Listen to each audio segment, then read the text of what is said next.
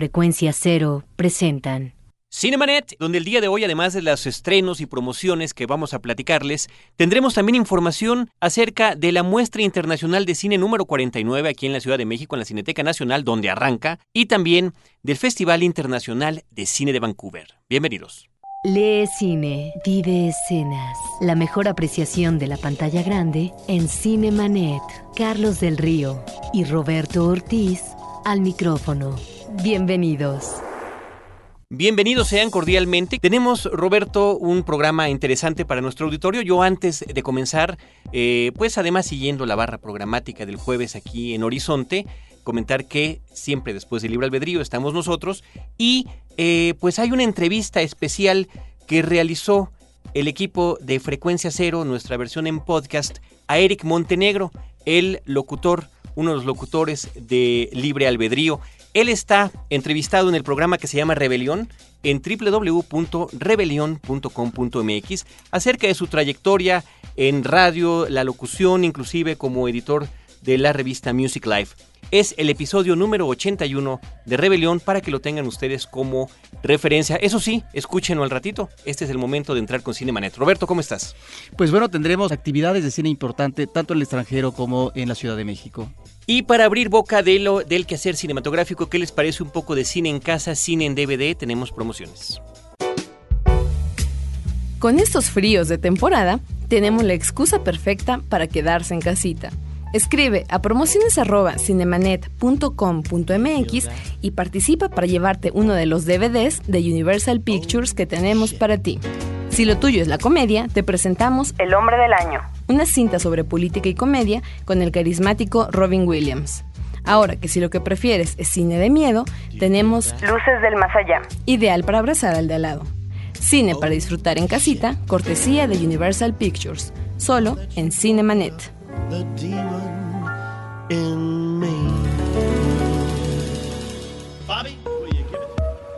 Estrenos de la semana en Cinemanet.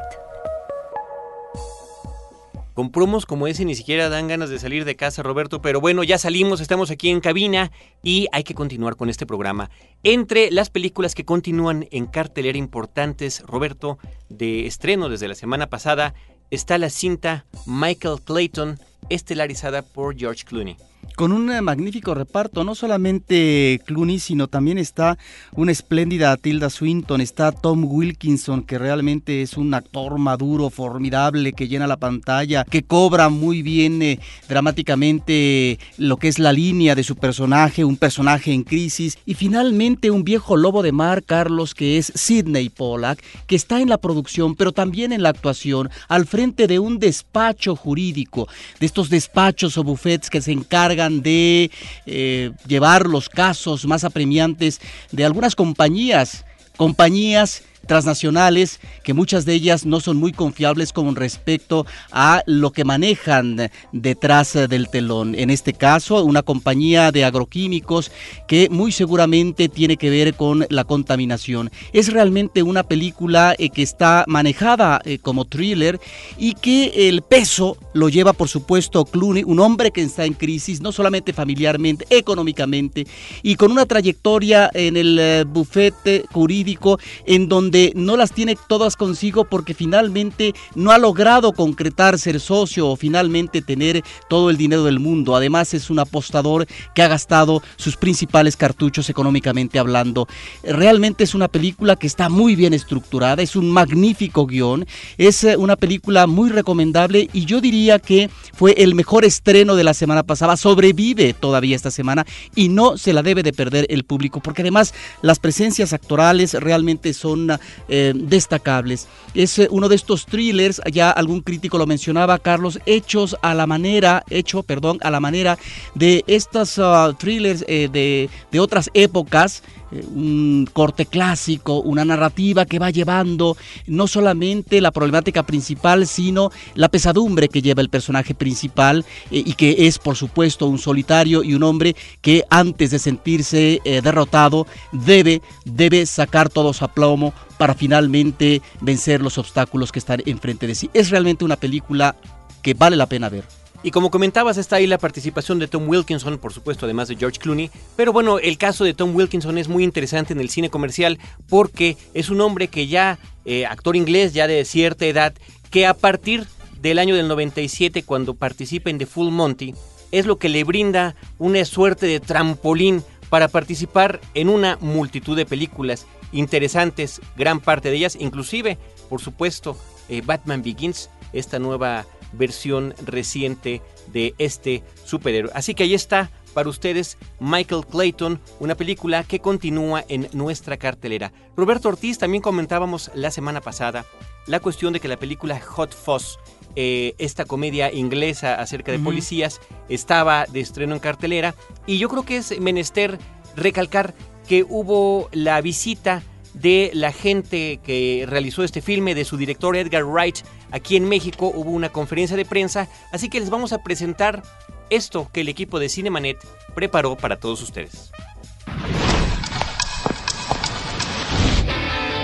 El director inglés Edgar Wright, conocido por su película El despertar de los muertos, visitó la Ciudad de México para platicar sobre su última cinta, Hot Fuzz, Super Policías. Esto es algo de lo que nos dijo. The inspiration was um, all the classic cop films from mo mostly from Hollywood, admittedly. I mean, and, and some kind of like a La inspiración vino de las películas clásicas de policías, principalmente de Hollywood. Yo era un gran fan de Harry el Sucio y Contacto en Francia, Bullets, de todas estas películas de policías que pasaban en televisión, Duro de Matar, Arma Mortal, El Último Boy Scout. Así que quería hacer una película de policías como la que no se había hecho en Gran Bretaña en 30 años. Gunfights, car chases. That's what I'm talking about. Hot Fuzz. The two films I've done so far las dos películas que he hecho hasta ahora buscan recrear la emoción que encontrabas cuando niño o adolescente en el cine. ¿Y, y por qué entrabas al cine para empezar? Creo que trato de hacer películas que quisiera ver como audiencia. Statistically, Sanford is the safest village in the country. Now, this big city cop must learn how to think small. Even though they're both comedies, they also have kind of some autobiographical elements. Um, Aunque las dos sean comedias, ambas tienen elementos autobiográficos. El despertar de los muertos se sitúa en un área de Londres donde yo vivía y trata un poco sobre cumplir 30, tener una relación, problemas familiares, etc. Y Hot Fuzz se sitúa en mi pueblo natal. El pueblo en la película es donde en realidad crecí, así que algunos de los temas como el orgullo de pueblo pequeño, las conspiraciones, corrupción, y, y no necesariamente basado en hechos reales, sino en ideas fantasiosas que yo tenía cuando era un adolescente. But in a place where nothing bad happens. What's this?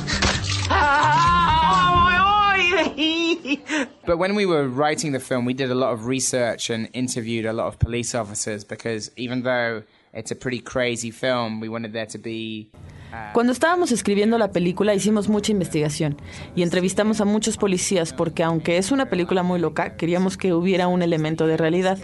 Y algunas de las partes más tontas de la cinta vinieron de anécdotas de la vida real, como la del ganso que se escapa. Está basada en una historia real. Morning, the swans escaped. The swans escaped. Can you describe it to me? About two foot tall. Yep. Um, long, slender neck. That's just to scare it a toda la parte de los policías siendo castigados comprando pasteles uno para el otro, viene una historia real, la escena con el intérprete, del granjero que no puede entender su acento, viene de una anécdota que alguien nos dijo. Así que mucho de lo que pareciera más tonto en la película, en realidad, está basado en anécdotas. From the team that brought you Shaun of the Dead. You never taken a shortcut before? When the heat is on. Here come the fuzz. Go, go, go! You've got to call the fuzz. Bring the noise. That was brilliant. Es curioso, Roberto Ortiz, que coincidan en cartelera películas que tratan de policías atípicos. Por una parte está esta película de Hot Fuzz, pero por otra también la cinta Superbad o Super Cool, cuyo eh, título es el original en inglés, que también está en cartelera y que ya habíamos comentado previamente. Se ve que hay equipo en Cinemanet, agradecemos por supuesto la participación en la conferencia de prensa y las preguntas que formuló al director Paulina Villavicencio, así como la traducción y doblaje también, de alguna manera, subtitulaje auditivo de parte de Celeste North.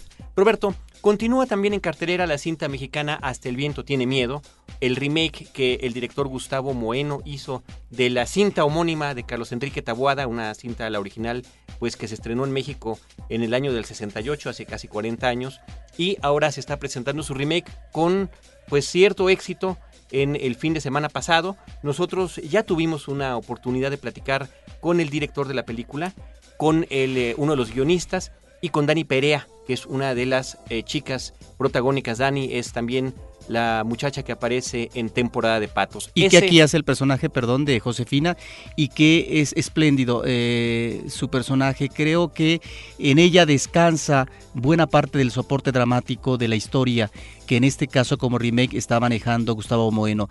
Para aquellos que son cinéfilos que aprecian la obra de Taboada, películas como Veneno para las Hadas o esta misma que se filmó en 1967 con Norma Lazareno, Marga López eh, y también Alicia Bonet, que por cierto se homenajea a esta última actriz que aparece en un pequeño papel al principio de la película de Gustavo Bueno. Bueno, estos uh, cinéfilos no van a encontrar, por supuesto, eh, una película como la que hizo Taboada. Es eh, algo diferente y creo que Moeno, en donde subraya, en el caso de la historia actual, son los elementos que tienen que ver con la sexualidad contenida, reprimida, no solamente con los personajes jóvenes, las adolescentes, sino también con personajes maduros que son una de las, eh, en este caso, doctoras y la encargada, la directora de la clínica. Y lo interesante, Roberto, es que haya eh, este tipo de cine de género en el cine mexicano. Así que, bueno, pues ahí está esta propuesta, Hasta el viento tiene miedo, este remake de Gustavo Bueno.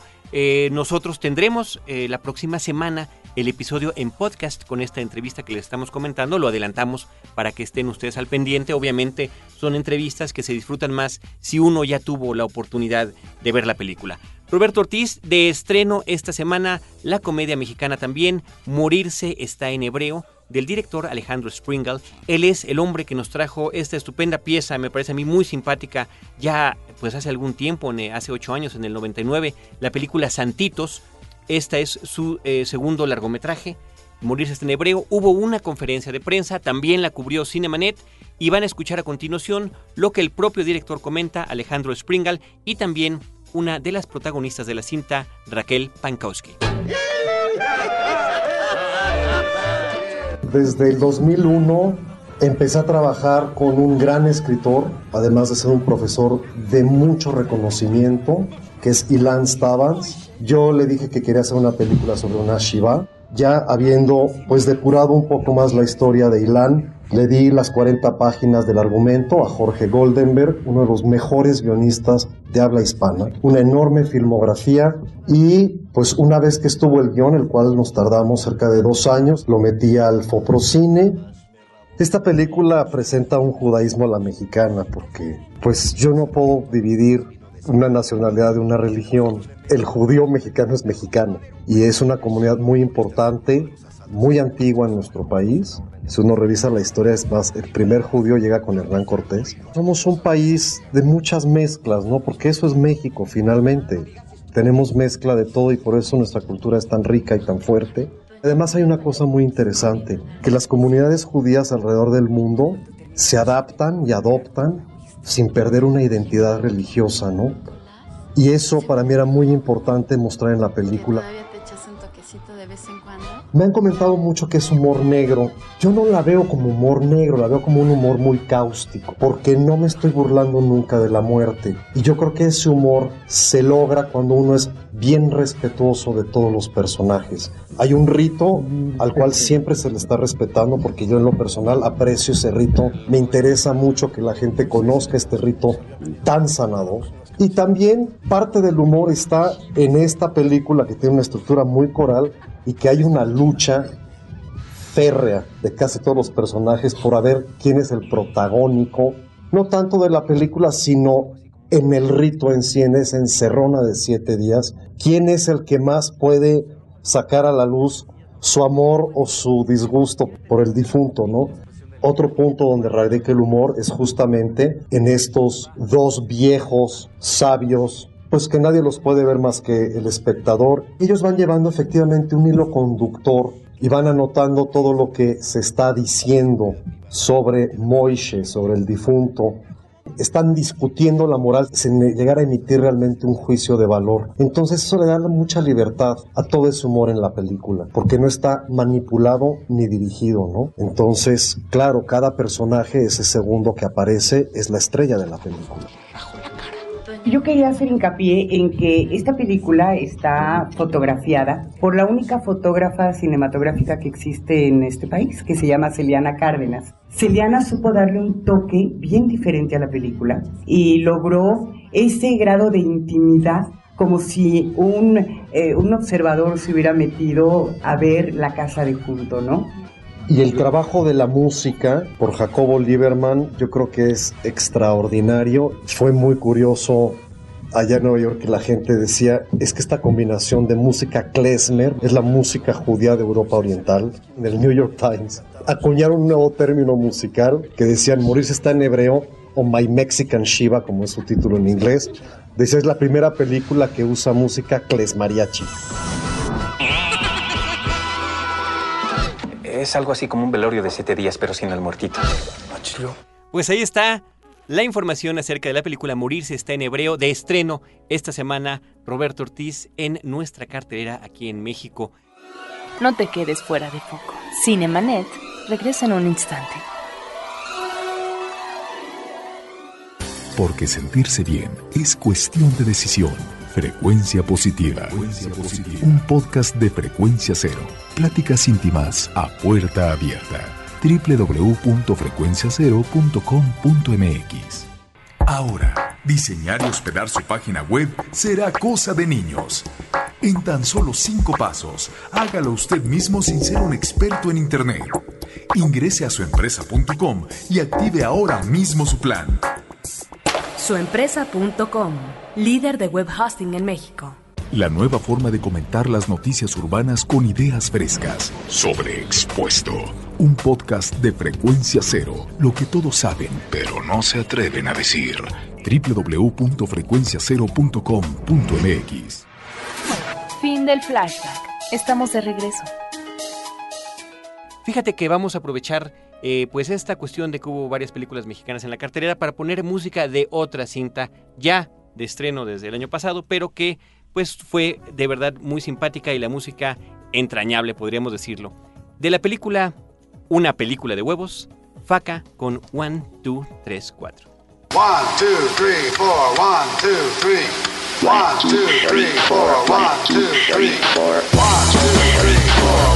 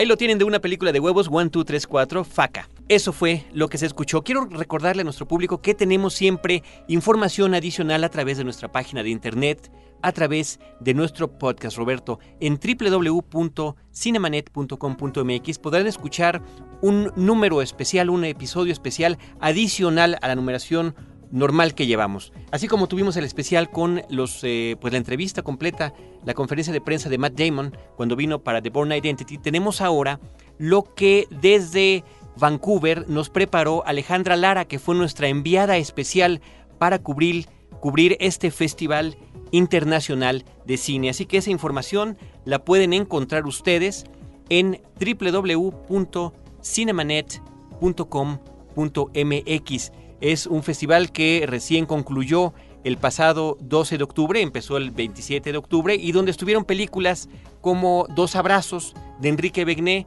un eh, director a quien también tuvimos ya la oportunidad de entrevistar en la cabina de Cinemanet, o otras cintas de directores hispanos que, eh, bueno, pues Alejandra Lara, que estuvo por allá, tuvo la oportunidad de entrevistar. Creo que será interesante que puedan ustedes estar al tanto de estos episodios que les ofrecemos en Cinemanet. Vámonos a la otra cartelera. La otra cartelera. Carlos, el día de hoy eh, se realizó en la Cineteca Nacional la conferencia de prensa de lo que va a ser la muestra internacional de cine en su edición 49. Y debemos eh, considerar que ahora es eh, una muestra anual, no como en anteriores ocasiones, que eran dos muestras, una en primavera y otra en ¿A otoño. partir de esta edición? a partir de esta edición, como originalmente sucedía en la Cineteca Nacional. Una sola muestra internacional, eh, vamos a tener eh, eh, muchas películas, alrededor de 20, y en esta edición, bueno, estará un clásico de Luis Buñuel, que es ah, Bella de Día, una película que le permitió a Luis Buñuel tener mucho éxito después de hacer su trayectoria en México, ingresa nuevamente al cine francés y hace una película que tuvo realmente un éxito eh, internacional. Y bueno, también va a estar un director como Manuel de Oliveira, que es eh, el director eh, longevo que continúa haciendo cine el más viejo de todos, con un talento excepcional, un director portugués. Estarán eh, en el caso de México, eh, una película de Paul Leduc, un cineasta que retorna después de varios años de haber dejado la dirección fílmica y estará por supuesto Quemar las naves de Francisco Franco que ya ha obtenido algún premio y tendremos por supuesto la película ganadora de la Palma de Oro en el Festival de Cannes de Christian Mungiu, una película muy interesante de la cual ya platicamos porque estuvo en, eh, en el Festival de Morelia y también se presentó aquí en México. Un cineasta como Gus Van Sant realmente interesante. Asimismo, eh, Wes Anderson y Roy Anderson. Realmente es una muestra nutrida que nos uh, presenta películas de mucha calidad, eh, Carlos, y que estarán en la Cineteca Nacional a partir del 8 de noviembre. Y debemos de considerar que también van a existir 18 salas más en la zona metropolitana y por supuesto también en el interior de la República más de 15 sedes para que el público de provincia pueda ver esta muestra. Es importante quienes tengan la oportunidad de ingresar a internet que visiten la página de la Cineteca Nacional para que estén al tanto de los horarios, de los días, de las salas en donde se va a estar exhibiendo esta, esta muestra número 49 internacional de cine que retoma su ciclo original tal y como estuvo concebida originalmente de manera anual. www.cinetecanacional.net. Noticias en Cinemanet.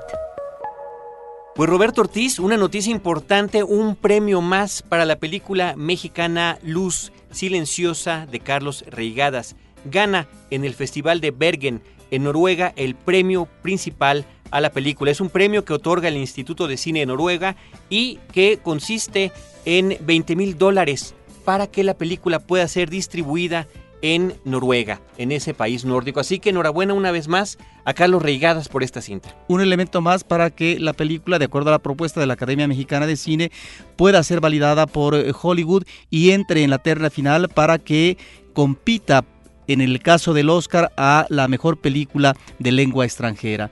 Una formidable película de lo mejor eh, del cine mexicano durante este año y que el público ojalá y la vea todavía está en cartelera. Es una película que está en unas cuantas salas porque salió con 25 copias, pero que ha sobrevivido afortunadamente y que invitamos al público para que la vea. Y que por supuesto no pierdan la oportunidad de verla de una vez porque poco a poco conforme vaya recibiendo distintos reconocimientos de crítica y público, pues bueno dirán, ¿y por qué no la vi? ¿No? En su momento, ojalá Ojalá que esta película, la calidad por supuesto lo amerita, para que llegue a, la, ser nominada finalmente en eh, los Oscars a Mejor Película Extranjera porque es algo que le da, eh, no porque sea importante en especial el reconocimiento de la Academia, no, por el alcance global que tiene, el alcance a que se dé conocer esta cinta en otras latitudes. Roberto, los agradecimientos por supuesto de este programa, nuestro operador de costumbre Álvaro Sánchez, muchísimas gracias por estar al tanto de los controles, como pulpo con tantas cosas que hay que hacer,